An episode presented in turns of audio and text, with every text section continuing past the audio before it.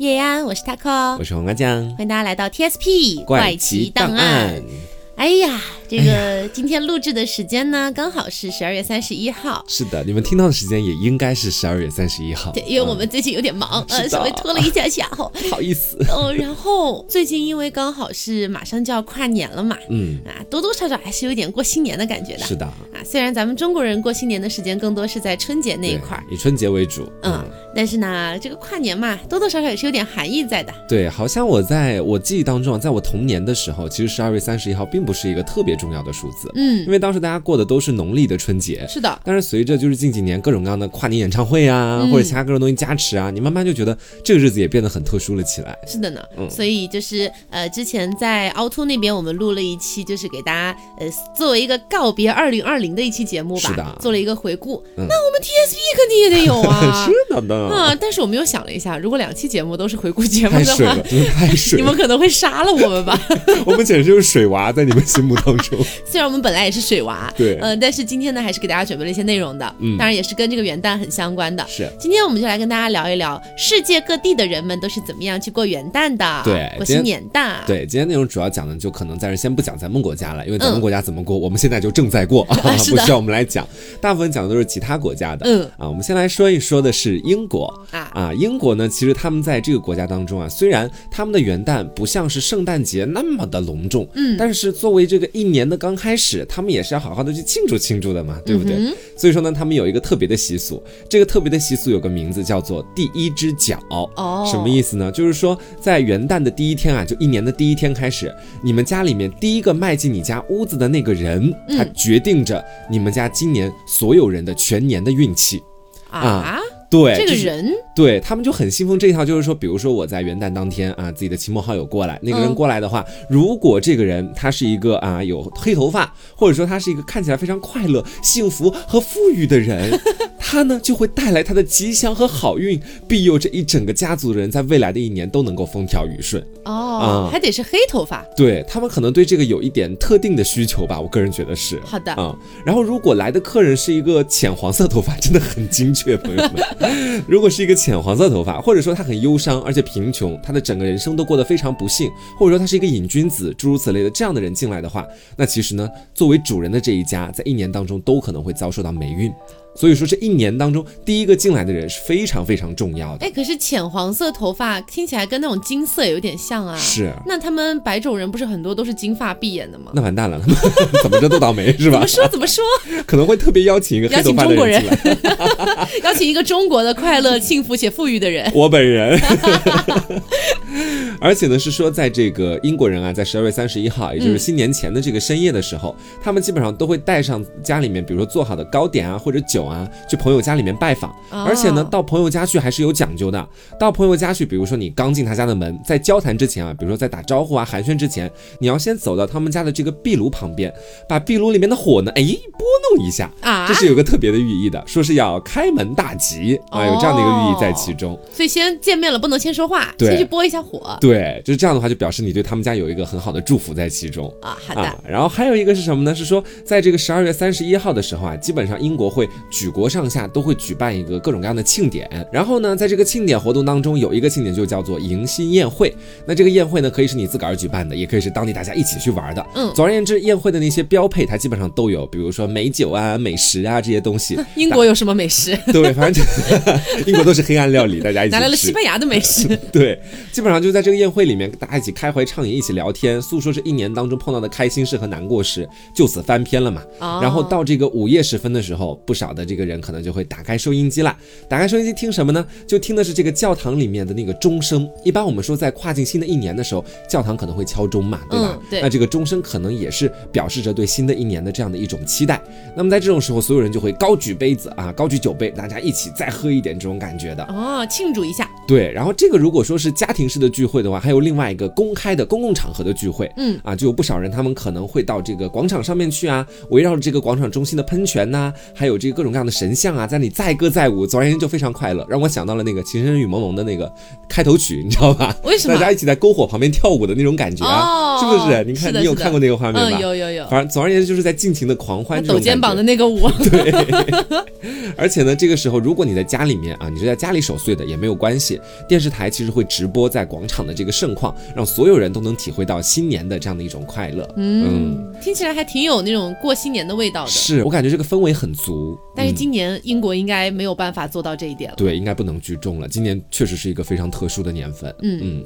然后呢，接下来说一个国家是希腊。嗯，希腊呢也有这个第一只脚的这个习俗。哦。而且呢，我去查了一下希腊的这个呃第一只脚的这个单词，可能是希腊语吧，在英语里面好像没有这个词。嗯。然后呢，它是 P O T H A R I K O。然后我。斗胆的猜测一下它的读音是不是类似于 p e r c e n c o 啊，Puerto Rico，Puerto Rico，可能有有点这个意思吧。反正就这么个习俗，也叫第一只脚。它就是在新年前夜，大家都要去做。那也是在这个新年初始的时候，第一个进入房子的人，他一定要是被认为是一个善良幸运的人。嗯，因为他也会给这所房子的主人带来好运。和英国有点像，是的。但是不一样的是，英国不是必须要男黑头发的男人吗？对吧？但是在希腊呢，通常被选择的都是。一些孩子啊啊，就根本就不知道自己要干嘛啊，就被推进去了。走，你先走。而且进入房子的人，他必须要右脚先迈进去，意味着新的一年事事顺利。为什么是右脚呢？因为英语里面 right。这个词又是右边，然后又是顺利的意思嘛？是的，对的意思，这样子，所以他们必须要迈右脚。而且我觉得可能选择这个孩子的原因呢，可能也是因为他们觉得要是一个善良幸运的人。对孩子必然是这种是的，是的，是的。所以呢，孩子进去之后呢，他们就要把这个石榴拿在手上，然后摔碎在地上，同时许愿家人充实快乐、身体健康。我其实有点隐隐的担心，你说石榴里面那么多籽儿，你把它摔地上，那个打扫得多费劲儿啊！哎呀，新年嘛，新年大家不就应该就是嗨一点，就放纵一点。打扫回头再说嘛，摔个橘子也可以，我觉得 摔个苹果吧，摔个苹果摔又摔不烂，摔个金苹果。好，那接下来我们再来讲下一个国家哈，下一个国家其实是德国，嗯。啊，德国它庆祝新年的时间就比较久了，不像是其他的国家，可能都是在十二月三十一号，嗯，到一月开始啊，他们基本上是要庆祝前后有一周的时间啊，就是跨年从今年到下一年的，呃，这一周的时间基本上都是在准备庆祝新年，嗯，或者说是即将要进入新年，就是这个各种各样的阶段嘛，嗯，然后呢，在这期间啊，其实家家户户基本上都要摆上一棵葱树。啊，这个葱树其实是一种可以长得非常高的一种树，哦，然后呢，摆上这个葱树的时候，在这个葱树的树叶间还会去系满各种各样的绢花。啊，这个绢花是个什么东西呢？我确实也非常好奇，我以为是什么很稀奇的、很珍贵的花的品种。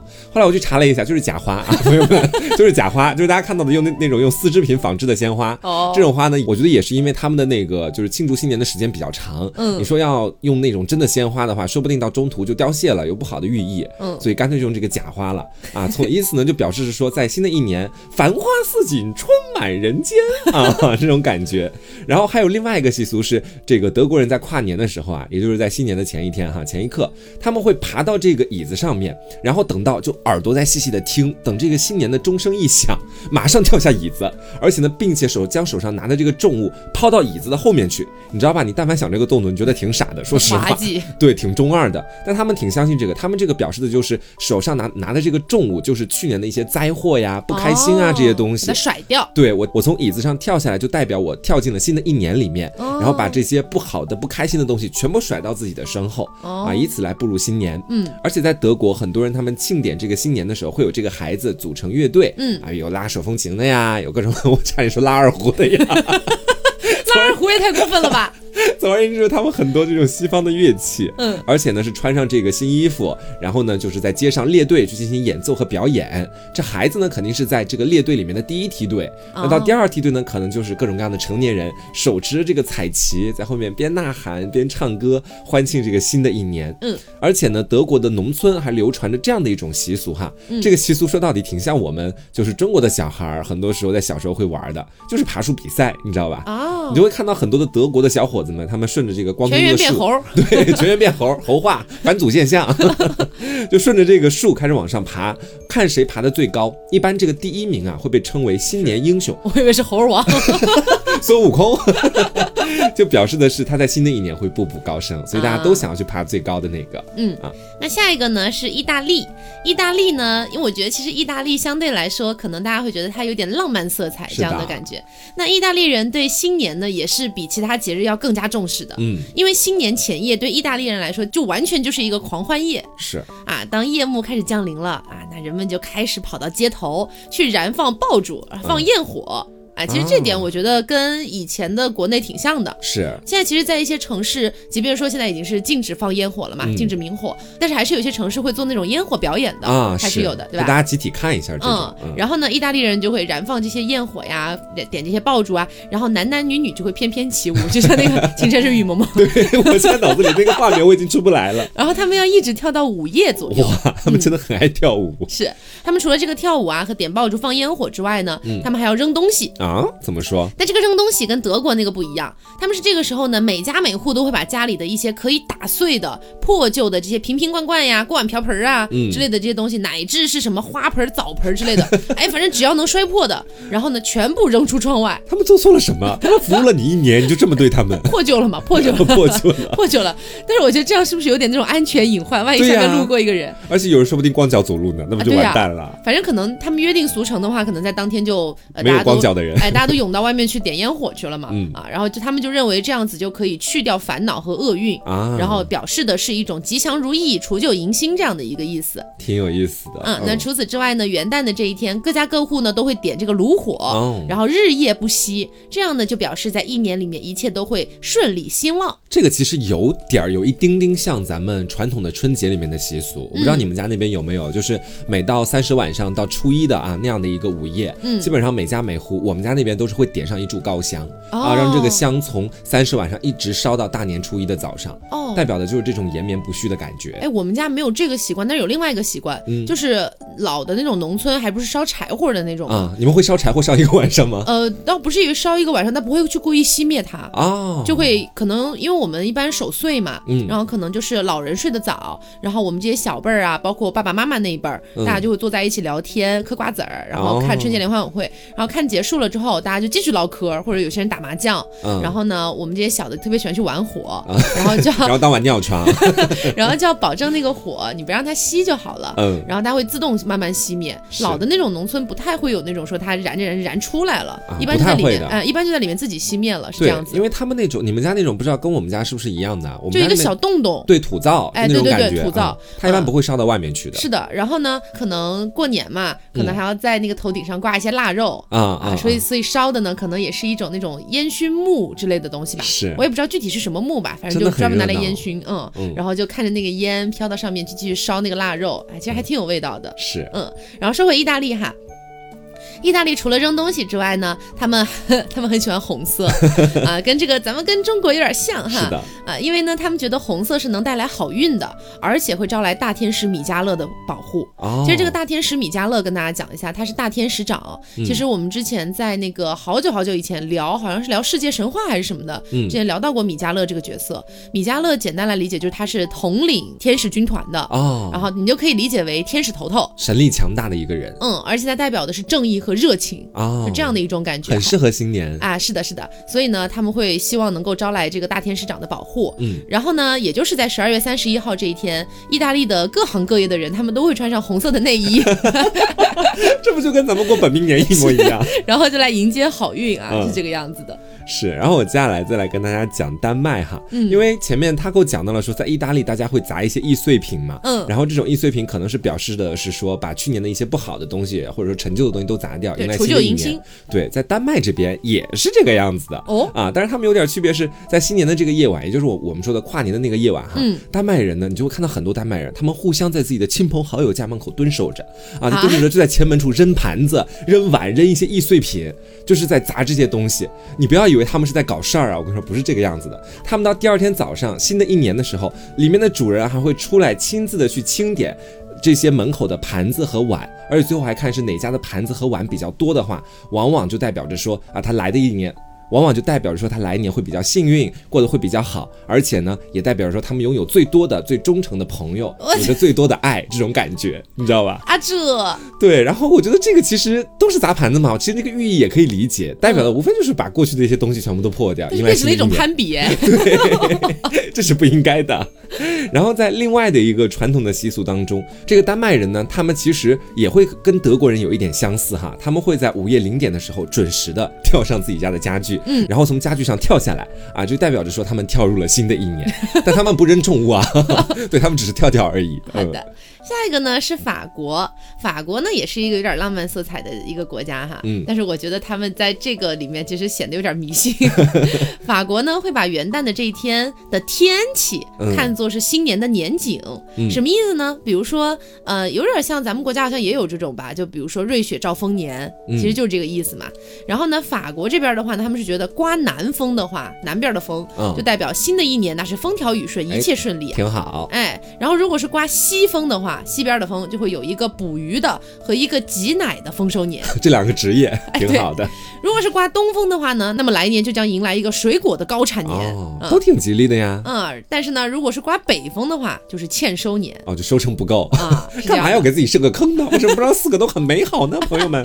然后所以说呀，元旦这一天的这个天气预报是人们非常关心的。要看它到底是刮哪儿的风，是，嗯，然后到了新年的前夜，除了他们会饮酒作乐嘛，然后法国人还会在新年到来之前，也就是零点钟声敲响的那一下之前，把家里剩下的最后一滴酒都要喝完啊，哎，就说这样子他们才能迎来一个一年当中的好日子。其实你会发现这些新年习俗有的时候跟当地的一些文化还是挺有关系的。是，法国爱喝酒嘛？对啊，葡萄酒啊什么好像都产自法国那边吧？嗯，所以说他们在在这个新年习俗里面也会加入酒相关的东西。嗯，啊，我们接下来再来讲一下瑞士啊。啊，瑞士这个国家呢，他们也有一些比较有意思的一些当地的习俗。嗯，说是呢，这个瑞士的中部地区啊，这里这个地方的居民，他们每年过新年的日子不是我们所说的一月一号，他每年都是在一月十三号这一天庆祝新年的。哦，啊，而且呢，在庆祝新年的这个庆典里面啊，就是在大家一起看的这个庆典里面，嗯，参与者只限于男子。啊，在这里你是不是读出了一种感觉是有点重男轻女的意思了？是的，不是这样子，你继续往后听就发现不一样了啊。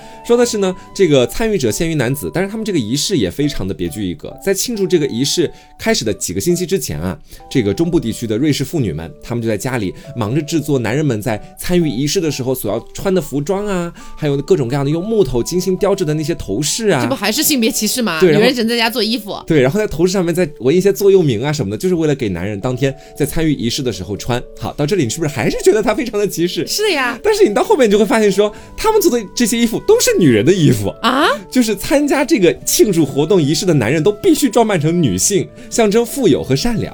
说到底，这个国家就是让男人扮成女人，然后来象征女人所代表的那种富有和善良。说到底，你说不清楚他到底是不是歧视女性这种感觉，这样好像就好一点了。对，就感觉是还是把女性群体加入到了其中去了。是的。然后说呢，在参加这个庆祝仪式的，除了清一水的这个漂亮的女人啊，都是男男人假扮的啊。除了这些女人之外呢，还有一些代表恶魔的啊，极其丑陋的一些木偶，他们也会把它放在其中，一起来参加这个仪式。那不管是这些漂亮的妇女们，还是这些丑陋的恶魔们，他们的胸前和背后啊，都会挂上一个大大的铃铛。这也就导致说，他们在街上可能一起去进行表演，或者说游行的时候，那些铃铛会发出特别清脆的响声。一般来说，在瑞士中部这些地区的很多村庄，平常都很平静嘛。嗯，但是，一到一月十三号这一天，就能听到很多的铃响啊，也会听到很热闹的这样大家一起欢呼的这种声音。而且呢，当地的人们就觉得说，这样的就是有铃铛在前后发出响声，这样的一种行为，可以把那些出没于在这个冬夜里面的很多恶魔全部都赶走。哦，啊，是这样的一个寓意在其中。有一点像是我们以前那个传说，就是驱赶年兽那个意思。啊，对，燃鞭炮、贴红春联都是驱赶年兽。嗯。好的，好的。那如果这样理解的话，我是不是可以强行解读一下？就是好像更像是男人去做体力活儿，但是只有女人才能把恶魔吓跑。是的，可以这么理解啊，可以可以。这么想是不是顺顺顺心很多了？不像前面听的憋屈。好，那下一个呢是葡萄牙。嗯，葡萄牙跟葡萄过不去。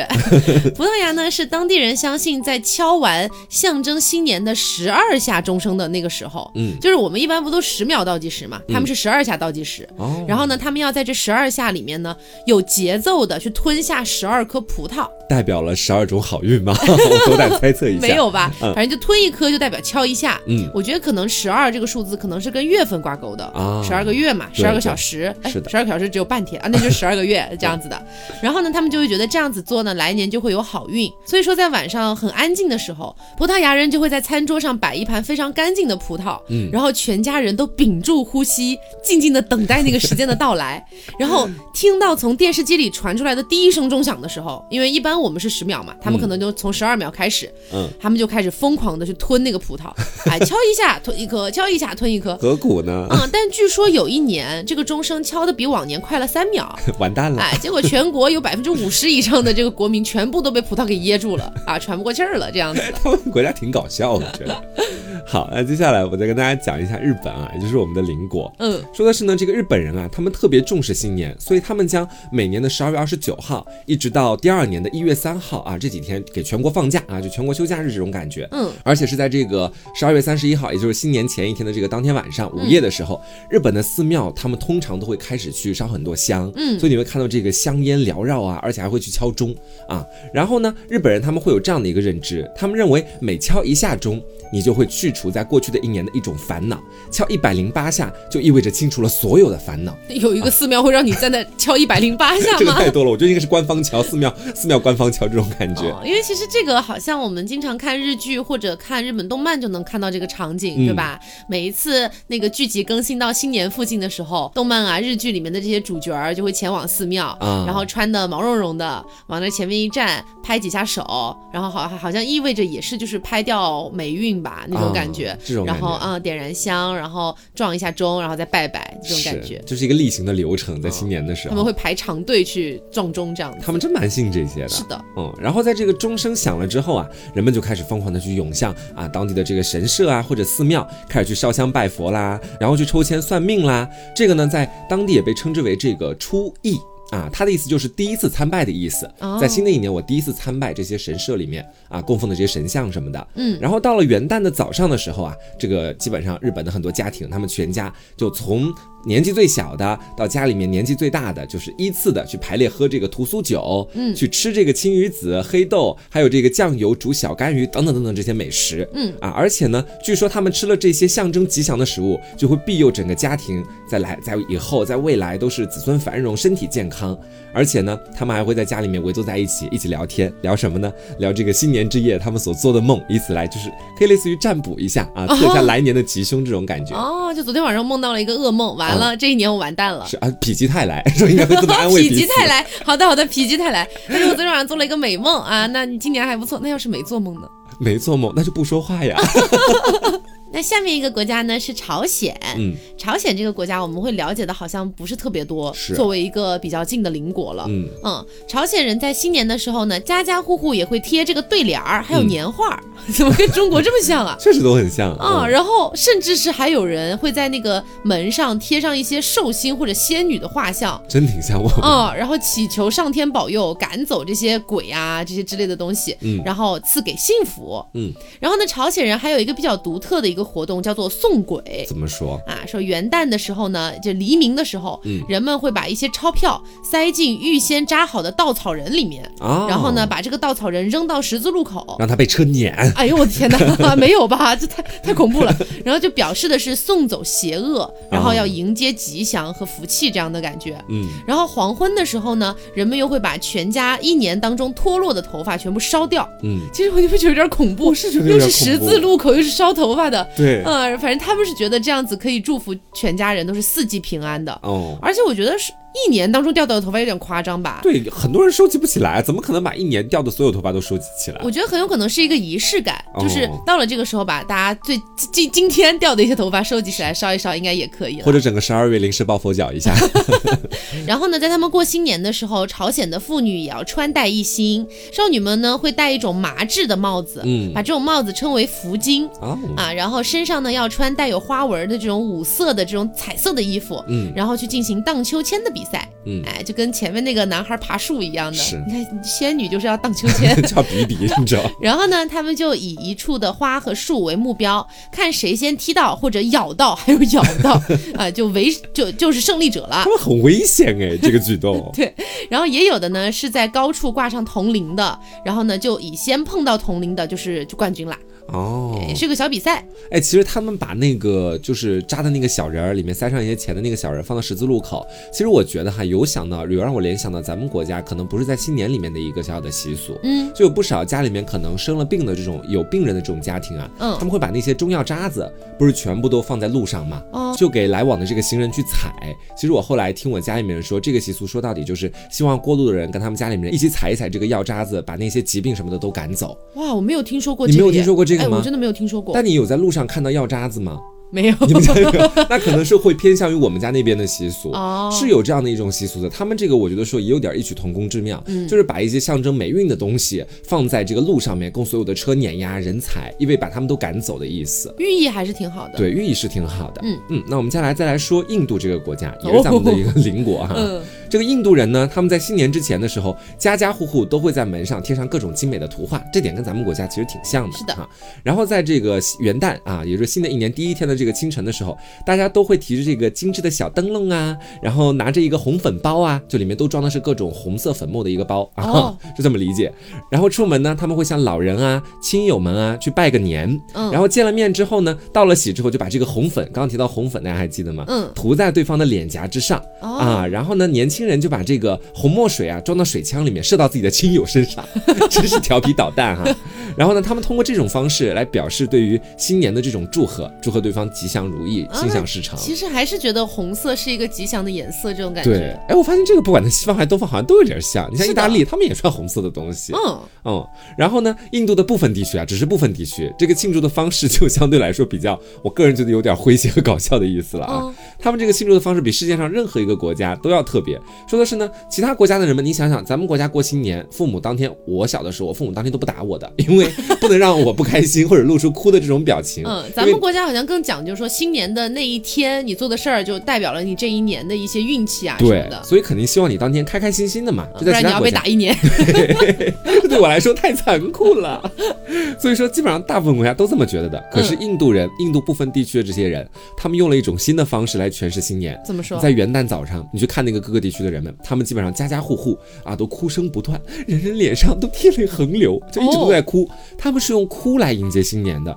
他们哭呢也不是没有理由的哈，他们哭的理由是说，表示对岁月易逝、人生苦短、白驹过隙的这种慨叹。又过去了一年，又老了一岁的这种感觉，你知道吧？啊，这就有嗯。对，还有一些地区的人们呢也比较夸张，他们以这个禁食一天，也就是我新年当天，我不吃东西，什么东西都不吃，对，以此来迎接新的一年。由这个元旦的凌晨到当天的午夜为止。这真的跟咱们中国太不一样了吧？是，当然这也是印度的部分地区啊，我在前面跟大家说过了，也不是所有印度都这样啊。你像如果是中国，你在元旦或者说呃那个除夕的第二，也就是那个叫什么正月初一，是，然后你给哭了，然后你还不是没吃东西。那不就代表你这一年你你都会难过？你这一年都在感叹岁月无常，然后然后没东西吃，对这种感觉，文化确实挺不一样的。嗯，然后因为这种怪异的习俗啊，所以印度的元旦呢也被人们称之为痛哭元旦或者进食元旦诸如此类的。好惨哦。对。好，那下一个呢就要幸福一点了啊，是白俄罗斯。那对于白俄罗斯的单身的女生来说，新年夜我就是要去告别单身的。哇哦，啊，适合你，适合你。然后这些女生们呢，会在一个叫做技巧竞赛的比赛当中去比赛，来看下一位幸运的新娘是谁。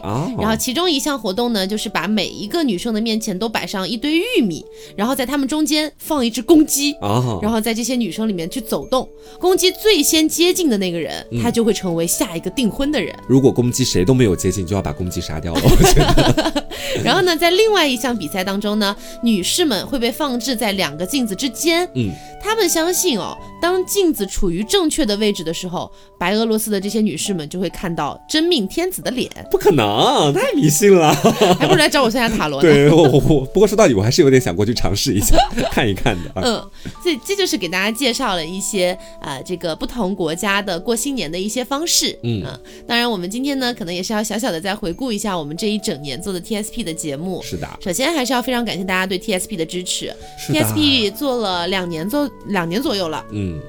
两年左右的时间，我们其实已经成长的，哎呀，我觉得还不错。是，因为有越来越多的人喜欢咱们的节目了。是，以前呢，就是更不更 TSP，好像大家都觉得不是无所谓啊，不无所谓，对吧？但现在呢，我们偶尔不更一下什么的，还是有很多人来说 TSP 怎么又不更？我很喜欢的，你怎么就不更了？真的，就是你们这些催更，才让我们这些懒惰的人们 走到了麦前开始录制节目。是的呢。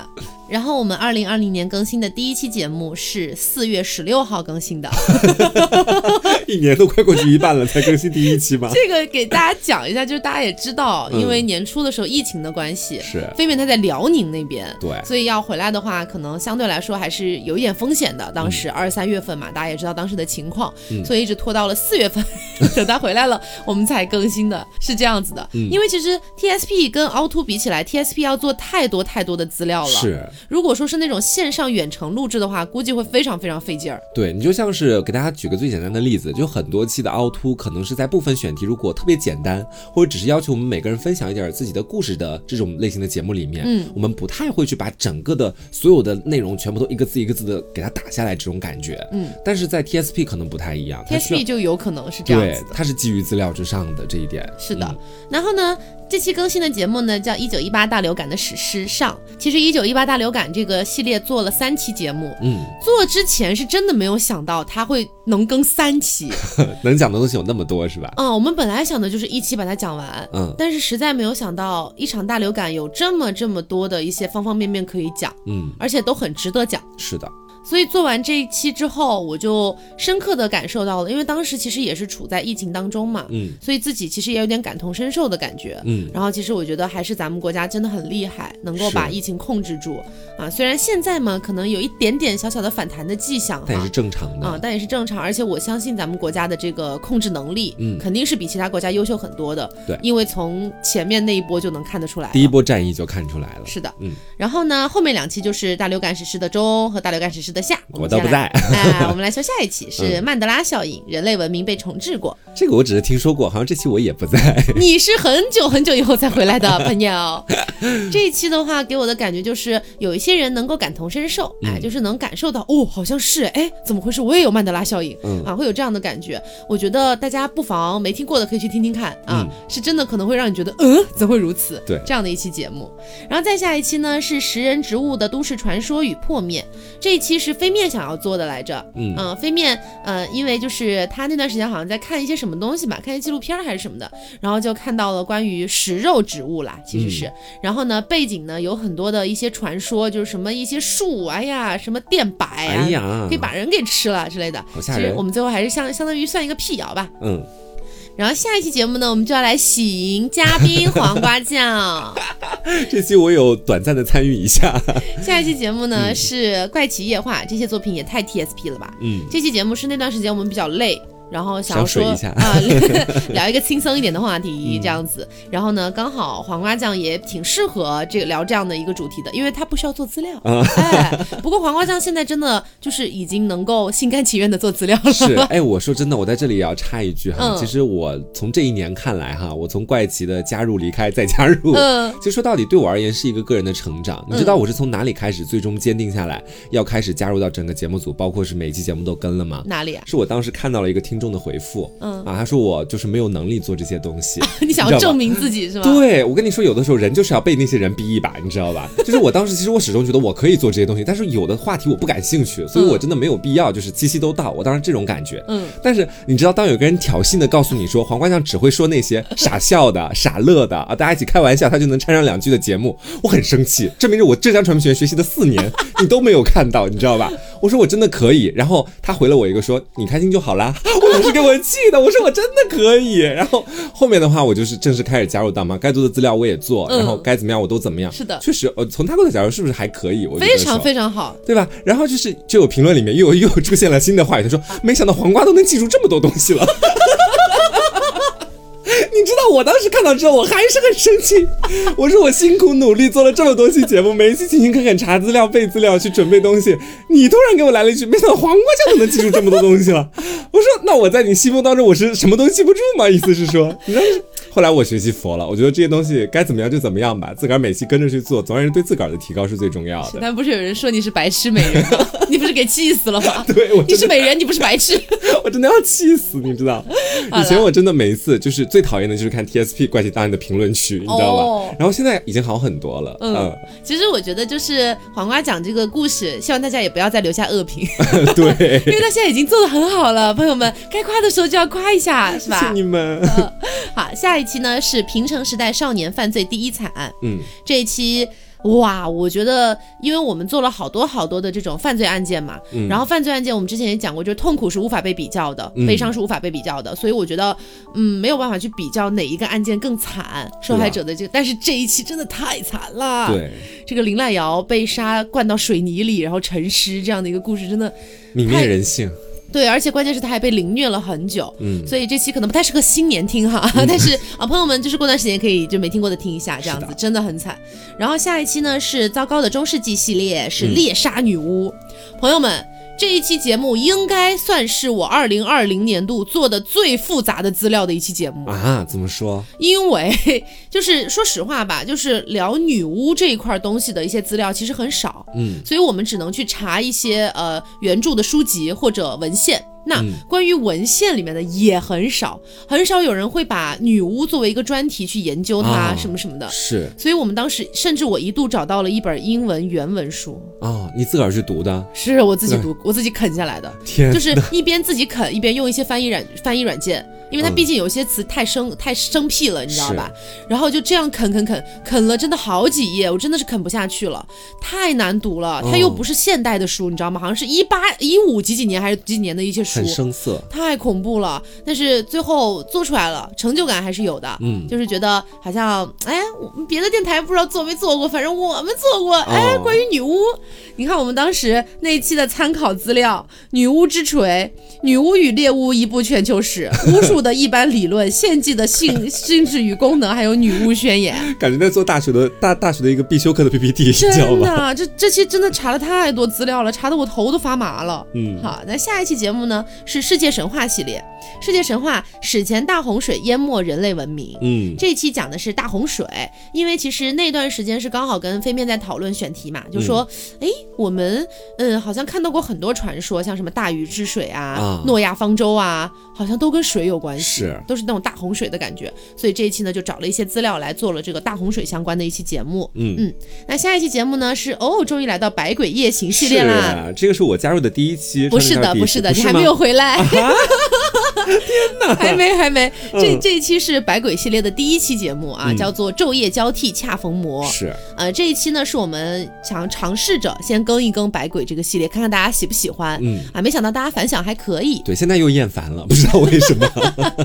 大家就是这样啊，喜怒无常啊。对，我们怎么办嘞？嗯。然后这一期是聊了一些，呃，这期其实说实话啊，是找了一些我们觉得还算有趣的一些百鬼来跟大家聊，还不太成系统，所以这期聊的都是你看什么木妹、山童、河童、二口女、雪女，就是就是七零八落的，对，没有什么没有什么细节这样子。好，那下一期呢是科幻电影里的未来世界，嗯，这一期的嘉宾是大仙儿。啊，嗯，跟你们聊聊科幻电影。是的，因为我看科幻电影看的更多的都是院线电影，或者说它本身很出名的，我可能会看一下。啊，但是看的涉猎的范围其实也不够广的。然后那一期就问了一下大仙儿，他其实也挺爱看科幻电影的，他主动的就问我们，哎，要不我也来聊一聊？啊，很兴奋。结果上了节目没没几句话，但现在那个时候他的话语还不是特别多，是还有点拘束，所以这一期呢，呃，也是可以听一下，可以获取一些这个科幻电影的这个知识吗？就是这个片单吧，嗯，这样子的一个感觉。然后再下一期节目呢，是荒诞的快递抛尸案始末。哇！这一期是我们第一次尝试做国内的案件，嗯，因为之前总是担心如果做国内的案件可能会有一些敏感或者一些呃不太确定的一些成分吧。但是这些做了之后好像也没啥，是，嗯，大家好像也觉得 OK，所以之后呢可能也会多去更新一些国内的案件吧。嗯嗯，下一期呢是奇妙的宠物在哪里？这一期呢，因为我们是就是飞面那段时间好像是干嘛了，就就突如其来的，好像喜欢上了那种冷血动物。是你看这前后，前面是荒诞的快递抛尸案始末，后面是百鬼夜行，中间奇妙的宠物在哪里？就很很荒诞。对，反正这期就聊了一些就是异宠，就比如说蜥蜴啊、蛇啊、蜘蛛啊这样的一些异宠是这样子的。然后再下一期，哎呦，这期我回来了，恭迎嘉宾黄瓜酱。这期我是回来了的。是的，这一期呢叫做。百鬼夜行，突然开又落，无人来鉴赏。是，我不知道大家发现没有哈，在这里我才方便跟大家讲一下，嗯就是百鬼夜行的几乎哈，几乎是每一期的。标题，嗯，都是我从万叶集里面找的啊。我就说每一期的标题怎么都这么好听，嗯，都是万叶集里面的。你们知道万叶集是什么吗？是，你就可以理解为中国的诗经这样的一个地位，对对对对啊。所以就是每次都是从万叶集里面找一个比较呃能够贴合的一个标题，嗯。所以你看，突然开又落，那是不是就是跟这个植物有关系嘛？是。所以这一期就是以木之魅灵来聊的，就聊了一些跟木头相关或者跟植物相关的一些呃这样的一些百鬼。嗯，这个就是标题和。内容之间的小彩蛋，我觉得啊，是的，是的。下一期呢是《死神来了》的第一次的系列，嗯，《死神来了》，意想不到的身亡。是。这一期呢，黄瓜酱也在了，嗯。啊，这一期是我们第一次尝试，哇，真的，今年有好多第一次尝试的东西。对，嗯，你们就不断的在挖新的坑，你知道吗？你不要提醒他们这个点，我们还有好多坑没有填。然后，呃，这一期呢聊的就是一些大无语事件，就是。意外死亡的一些情况，嗯。嗯，然后呃，下一期呢是夏日纳凉惊悚动漫回忆。啊，这是你这个我记得这期我也在，应该好像是你推荐动漫吧，是吧？是推荐了很多那种适合夏天去纳凉的时候看的一些偏恐怖的动漫。你推荐野良神是在这一期吗？是的，哦，我就从这一期开始正式种草野良神，看到今天的，嗯，野良神真的很好看，推荐大家看一下，推荐给大家看看，真的推荐给大家看一下。嗯，下一期呢是时隔了许久，终于更新第二期的。这个灵异神怪系列，志怪故事，新鬼烦怨旧鬼哭，这就是我们今天所说的子不语系列吧？是的，子不语系列。啊，这是子不语系列的第二弹，是。啊，也是聊一些中国的鬼怪传说吧？嗯。啊，从一些这种明清的志怪小说里面选出来的。嗯。嗯，下一期呢是我是真的怕手刀逃离恐惧症，聊聊各种各样的恐惧症。对，其实这些也是非面提议的，他有的时候脑子里面会突然蹦出来一个，就是。呃，怎么会想到这个？但是好像奇妙的宠物在哪里啊？对对对，但是好像也可以做一做这样的一个选题。下一期呢是《百鬼夜行》系列的大妖怪黎明前的夜晚。这一期应该是我在今年做 TSP 里面，我个人觉得说我我说的最爽的一期。啊，因为你说的是那个玉早前，我后来反复在听那个，哇，真的太帅了，朋友们。然后这一期呢是我们《百鬼夜行》的大妖怪专题的第一期，嗯，我们还没有更新第二期，再说再说啦，再说。啊，再说哈。那下一期呢是《荒谬与正义：福田孝行杀人案始末》，嗯，这一期也是让我录的很生气啊，因为他是。嗯，全日本最年轻的死刑犯，嗯，之一。然后他做的事情也是让你觉得这种啊。就是莫名其妙，就是就非常非常的费解这样的一个犯罪案件。嗯，下一期呢是从信条到灾难电影，这是我们看完信条之后的愤怒产物，实在是有感而发。对，就我至今都没有想要再去看信条，去把它二刷看懂。我觉得我也看不懂，尤其是飞面说了那句啊，你们都看不懂吗？这句的时候我更生气，气死了。然后这期也顺便聊了一些别的灾难电影。嗯啊，所以大家如果想看灾难电影的话呢，也可以去听听这期节目。是。再下一期呢，就是你这么厉害，敢用瓦片擦屁股吗？聊的是厕所。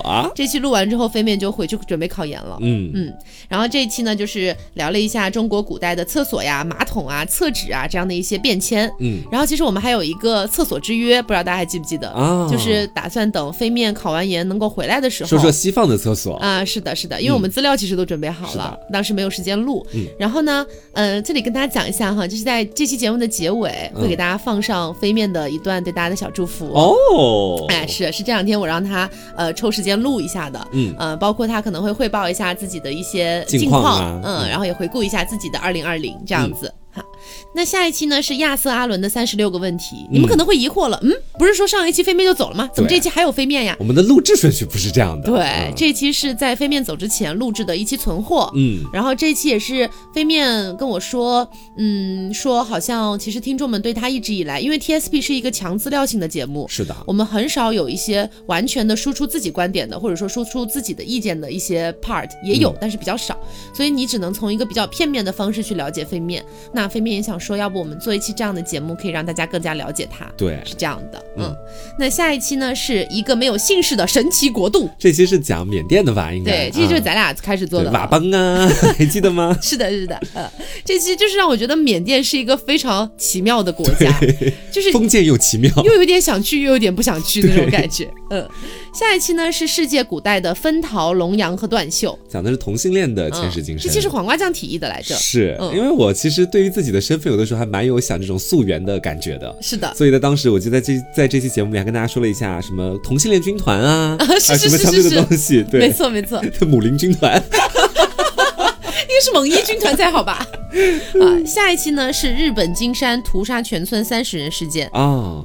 这个案件其实包括在现在评论区，我都能看到不少的人，其实他们都觉得说这个凶手他其实做这件事情好像是有原因在的，嗯。嗯，大家会可能是也不能说完全支持吧，嗯，是站在一个相对比较客观的角度的，是的，多多少少能稍微理解他一点点吧，对，当然我们也知道屠杀全村并不是一个真的能被原谅的事情，是，嗯，下一期呢是百鬼夜行系列，愿有天来火焚烧此席丸。其实说真的，每期从剪辑的角度来说，我真的最爱的是百鬼，因为你好像每次都都会在前面加上一两句台词，是吗。是的啊，真的，我感觉特别带感，就是这种感觉。啊，对，因为你总是觉得白鬼它充满了一种就是那种邪魅啊，然后又有故事性啊这样的一种感觉。是，所以每一次开头我都会想要加上一点日语的念白，嗯，就是会给大家带入一下情境，真的很好。然后不知道大家有没有注意到哈，就是有些人不知道使用习惯是什么样的，嗯，就如果说你在一些平台，包括你在我们自己的凹凸宇宙去听的话，嗯，大家不要忘了可以去看一下简介。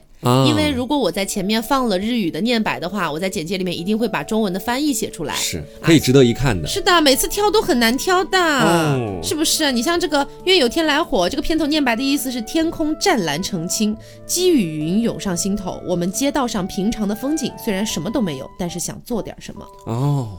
我真的还蛮爱万叶集的，讲实话。啊，但这句不是万叶集的，是吗？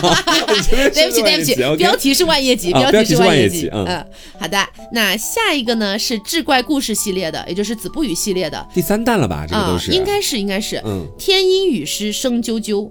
这一期呢是带有一点颜色、有点暴力色彩的 这样的一期。嗯，总之你去听的话，你就会感觉啊，这也能，这也能在古代写成小说，就很邪魅，讲了各种各样的就是欢爱吧，我觉得算是。啊，那下一期呢是《死神来了》，诡异又荒诞的死法。嗯，这是《死神来了》第二弹。是的。嗯，然后这一期呢也是聊了一些奇奇怪怪的死法，啊，也是大家可以去听一下，其实还觉得就是蛮有意思的，挺奇葩的。嗯嗯。下一个呢是快乐变痛苦，日本无差别可乐投毒案。嗯，这一期的话聊的就是那个日本的街头投毒的那个事情。嗯，然后呃，感觉也没有什么好更多的跟大家讲的了，因为 T S P 就是这样，很多东西就知道了。对对对，很多东西就是在节目里已经讲的透透的了。嗯嗯。再下一期呢就是临近我们最近的这一期啦。是的，是。中日韩酒桌文化差异图鉴啊，这期有刘总，是的，这期有刘总，等于是凹凸电波。你想，你想一想，刘总跟大仙真的是一年来一次，是这样的感觉，稀客呀。这期也是聊了很多，就是关于中日韩在酒桌上面的一些差异吧。嗯啊，我觉得呃也是挺有意思的，可以去了解一下邻国跟我们的一些不同。嗯，那差不多跟大家分享完啦。然后呢，真的要祝大家在二零二一年可以开开心心，然后最重要的是健健康康，一切都好。是的，一切都好。然后也希望呢，来年大家可以陪 TSP 也一起走下去。嗯，其实 TSP 对我的感觉特别像我的第二个孩子啊。其实还是有很有感情在其中的。是的，是的，我在逐渐把他从养子过渡为自己的孩子。现在，因为你知道，在做凹凸之前，其实也做过一些别的节目。嗯，那那些节目对我来说就像堕了胎一样，就是流产了，你知道吗？然后凹凸算是我第一个养大的孩子。然后 TSP 也，其实 TSP 是我提议想要做的，是这样的一档节目。然后所以其实中间其实有很多时候都很想放弃，就觉得查资料好累，然后感觉嗯，特别是自己有偶尔要需要去扛起。这个大旗的时候，觉得好累好累。对。但是呢，我又一想，TSP 是我自己想要做的，我要对我的孩子负责。嗯。因为我觉得可能很多时候在内容创作者的角度，就会有种这种感觉。对，都是自己的孩子。是的，你不能放弃他，就有这种感觉，所以撑下来啦。希望明年 TSP 可以接到恰到饭吧，可以恰到饭是最重要的。好，那也希望大家能够在来年继续支持我们啦。嗯。也希望大家来年开开心心，是的，顺顺利利。嗯。好的，那今天节目就是这样，祝大家二零二一年新年元旦新年快乐！哦，那今天节目就到这里，我是 taco，我是王哥酱，我们下周再见，拜拜。Hello，大家好，我是飞面。现在听到我这个声音是不是有点陌生啊？因为我的确是这段时间忙着备考，没有去参加 TSP 的录制啊。这个今天录这个音频呢，主要也是跟大家道个歉，然后也是感谢一下大家这个新一年的陪伴。不知不觉，我们这 TSP 啊也快做两年了。TSP 对我来说是一档非常重要的节目，它是我走向成熟过程中一段就是非常重要的这个生命体验。就是有的人可能成熟的特别快，他就发现自己某一瞬间突如其来就就就就成熟了。但是我呢，我成熟的就比较慢，我是那种就后知后觉 这种成熟法。做 TSP 的这几年啊，是我的人生观、世界观发生巨大的改变，并且重新稳定下来的两年。所以我这两年其实特别感谢 TSP 的陪伴，也感谢我们所有听众的陪伴。然后这个我今年还收到了一个这个这个非常非常让我感动的礼物，就是有个听众给我寄了一个考研的本子，所以其实很开心当时收到的时候。然后在考前啊，也有特别多听众过来鼓励我。说实话，其实虽然那两天我特别特别焦虑，就没办法看手机一回，但是还是非常感谢大家，就说实话暖到了，这是真的。然后接下来就是彩虹屁环节，首先还是感谢一首 Taco 啊。呃，因为从选题到剪辑，基本都是 Taco 一个人在忙活，所以这个这方面他的确为这个 TSP 付出了可以说非常非常多的心血。然后接下来是黄瓜，哎，我们特别开心黄瓜能够回来跟我们一块儿录这个节目，就搞得这个节目一下子轻松了很多。